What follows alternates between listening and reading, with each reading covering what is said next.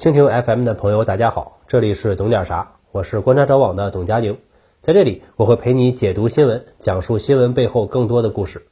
各位好啊，我是董佳宁。最近 B 站上了一个网剧，是 B 站官方制作的，叫《三月有了新工作》，讲了一个殡仪馆化妆师的故事，感觉拍的还不错。葬礼往往是非常见证人性的时刻，让我想到了很多。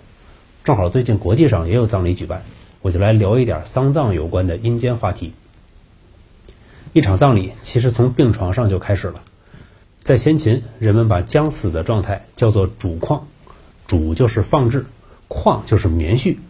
棉絮很轻，放在人的口鼻处，会随着呼吸轻微飘动，直到棉絮彻底停止了飘动，就叫足，结束了的意思。主况就是把气息给外显了出来，让在场所有人都能看到。这个过程是非常伤感的。偷偷观察一下周围人的神色，你就很容易能分辨出大家关系的远近亲疏，谁痛不欲生，谁无关紧要，谁又在暗自窃喜，甚至是否有些人已经开始了摩拳擦掌，准备夺取遗产了。按照礼仪，在这个过程中需要一些来帮忙的人，按着逝者的四肢，防止去世前的手脚痉挛。同时还有要求，叫做男子不死于妇人之手，妇人不死于男子之手。所以。某某死于谁之手？这种说法是一个非常具象、非常真实的表达，真的要用手按着，有送终的意思。后来才引申成凶手。孔子曾说：“与其让家臣来给我送终，还不如让学生们来给我送终。”所以啊，如果有谁穿越到了春秋时期，听见别人说某某某某都是死于我手下，不要以为碰到了连环杀手，人家其实就是爱帮忙而已。主况之后是足了。足之后是腹，腹什么意思呢？我们都知道，死亡的标准有很多，用呼吸判断人是否还活着是很不准确的，可能存在假死的状态。跟您说呀，啊，像您这种假死的情况哈，在医学上也是常见的。是是。过一会儿又喘气儿了，但古人不知道，还以为有什么操作能让人死而复生，所以人足了之后，他们就会让逝者的亲属去屋顶上，面向北方，开始招魂。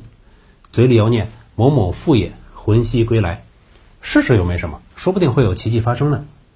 这个招魂的过程就叫做复。楚辞里招魂、大招等篇都是当地的招魂词，屈原等人给润色了一下，这么来的。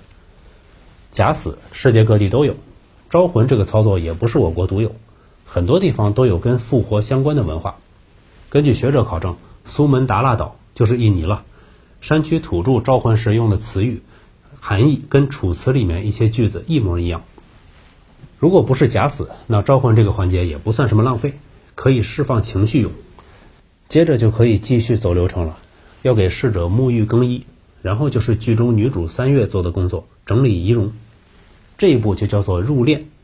入殓也分为两步，古人把裹上衣服叫做小殓，放入棺材叫做大殓。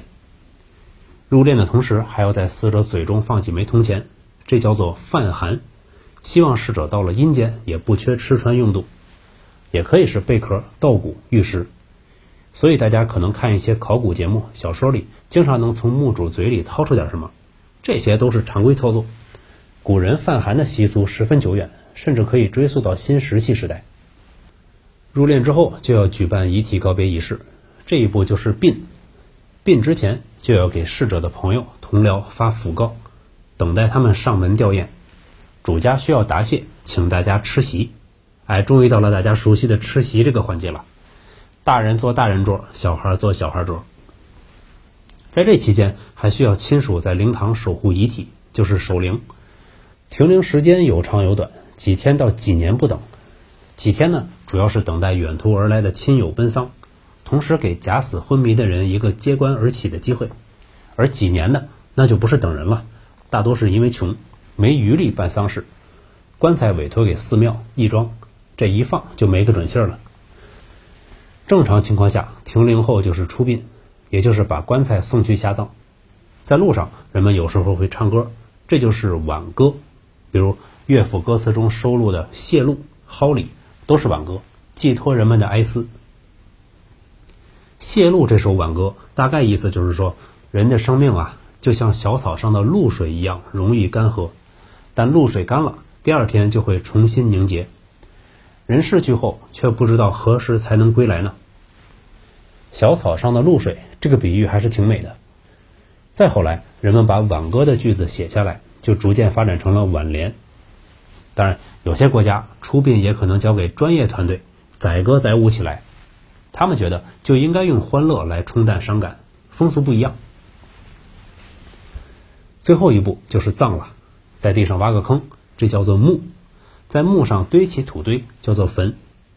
墓这个东西下葬的时候必须有，出现的也比较早；坟出现的相对晚，西周的时候还没有，后来才出现，主要是起个标记作用。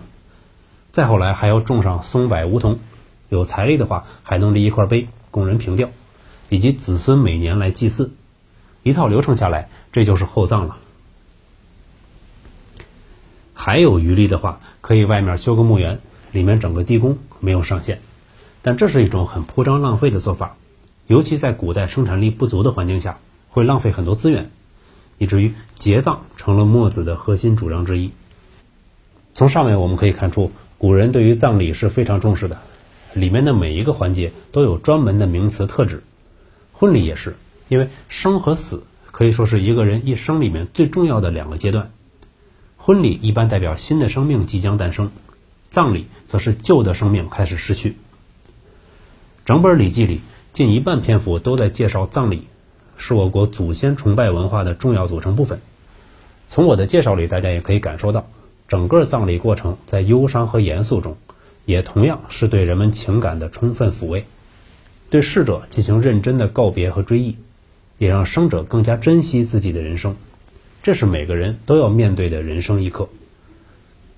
很多人听到丧葬时，可能会下意识觉得晦气、逃避，甚至歧视和排斥殡仪馆等地方的工作人员，这些是很不应该的。我们需要对葬礼乃至丧葬行业有一个正确的认识，这就是社会运转中不可缺少的一个环节。所以，B 站推出《三月有了新工作》这部作品，我还是非常欣赏的，推荐大家去看一看。也许在此过程中，你会对于生活产生新的见解。